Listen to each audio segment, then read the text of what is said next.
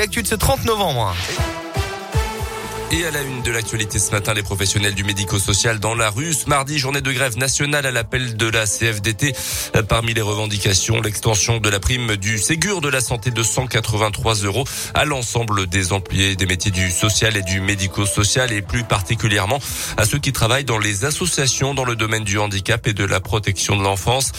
Par exemple, les personnels soignants de la fonction publique hospitalière et des EHPAD sont concernés par cette prime, mais pas les moniteurs éducateurs ou les éducateurs spécialisés travaillant donc dans ce milieu associatif. Marie-Laure Jette-Brevet est secrétaire départementale de la CFDT Santé Sociaux dans le département de l'Ain. Aujourd'hui, nous demandons l'ouverture de négociations au niveau national pour que soit créée une convention collective unique étendue qui permette l'intégration de cette prime dans les salaires directement euh, de ces professionnels et pour qu'en fait tous les salariés puissent la toucher quel que soit leur secteur d'activité. C'est une revendication très forte puisqu'elle d'avoir euh, des revalorisations salariales qui soient identiques aux, aux autres secteurs et entre autres euh, à la fonction publique hospitalière et qui permettrait aussi d'éviter la pénurie de personnel euh, dans les secteurs associatifs, puisque les salariés qui peuvent bénéficier de cette prime dans le public eh ben, préfèrent quitter leur emploi pour aller vers le public.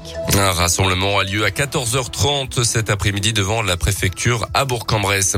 Un nouveau poteau de vidéosurveillance scié à Oyonnax dans la nuit de dimanche à lundi. C'est le troisième en quelques semaines seulement. Cette fois, les malfaiteurs ont été pris en chasse par les forces de l'ordre selon le progrès.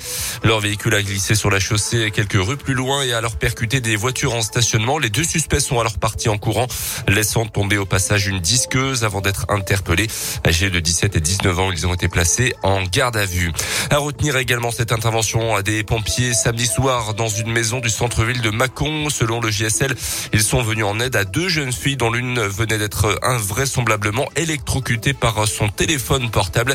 La victime se trouve en arrêt cardio-respiratoire et a pu être réanimée avant d'être hospitalisée.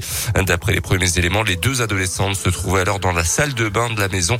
L'appareil en charge serait à l'origine de l'électrocution. Une enquête a été ouverte. Dans l'actu également, après sa visite mouvementée à Marseille il y a quelques jours, le polémiste d'extrême droite Éric Zemmour devrait annoncer ce midi sa candidature à la présidentielle. C'est en tout cas ce qu'affirme un de ses communicants. Hier soir, il sera également l'invité du journal de 20h sur TF1 ce soir.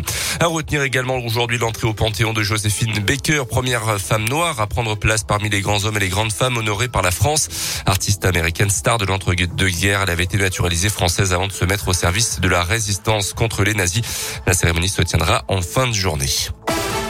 Les sports et le foot, Lionel Messi à nouveau sacré meilleur joueur du monde. Hier soir, l'Argentin a obtenu son septième ballon d'or. Il devance le buteur polonais Robert Lewandowski et Karim Benzema quatrième.